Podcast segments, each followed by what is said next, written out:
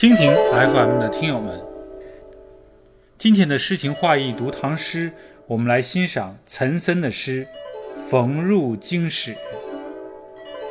故园东望路漫漫，双袖龙钟泪不干。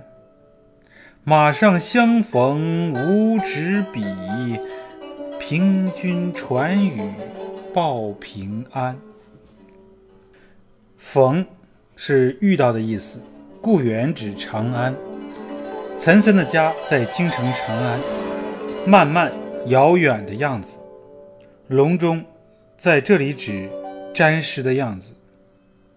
平托君指。入京使者，天宝八年，即公元七百四十九年，岑参首次出使边塞，任安西节度使高仙芝幕府长书记。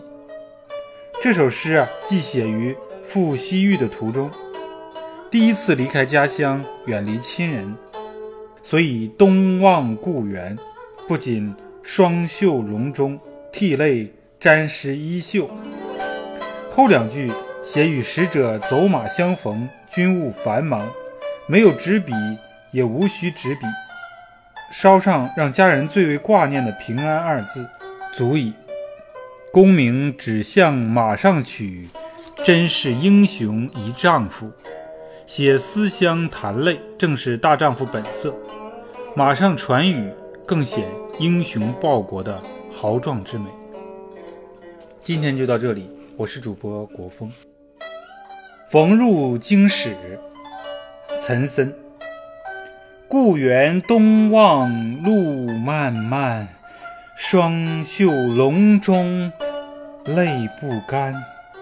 马上相逢无纸笔，凭君传语报平安。